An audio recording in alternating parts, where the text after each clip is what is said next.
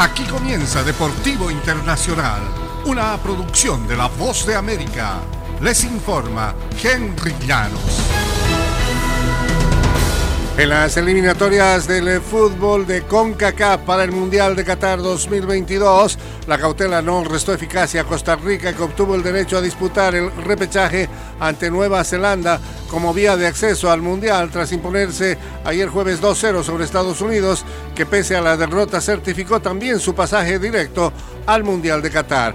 El defensa Juan Pablo Vargas abrió el marcador a los 51 minutos y el delantero Anthony Contreras amplió la diferencia 8 minutos después.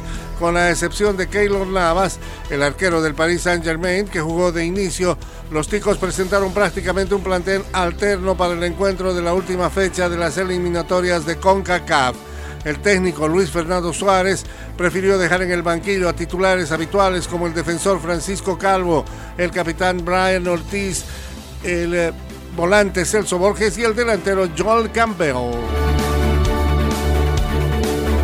La Fórmula 1 apuesta todo a Estados Unidos luego de añadir una fecha sobre la avenida principal de Las Vegas para el calendario de 2023 en momentos en que la serie más glamorosa del mundo continúa su expansión en Norteamérica.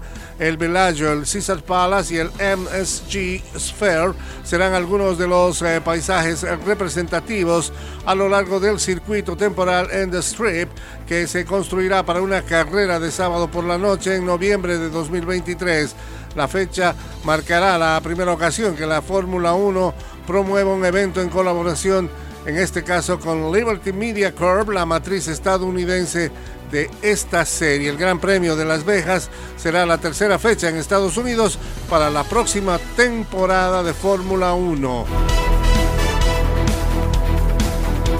Y un mundial como ningún otro en sus 92 años de historia tomará forma esta semana con un sorteo sin precedentes cuando FIFA y el anfitrión Qatar realicen la ceremonia del sorteo mañana viernes.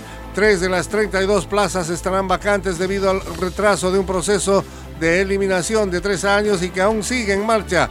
Todo por culpa de una pandemia global no vista en un siglo y la guerra en Ucrania. Significa que 37 naciones estarán involucradas hoy eh, jueves, incluyendo cinco que al final de cuentas no podrán viajar a Qatar en noviembre cuando el primer Mundial Invernal tenga lugar. El paquete definitivo de partidos no se sabrá al menos hasta el 14 de junio cuando se complete la fase de repescas intercontinentales al Mundial de Qatar 2022. Y hasta aquí Deportivo Internacional, una producción de La Voz de América.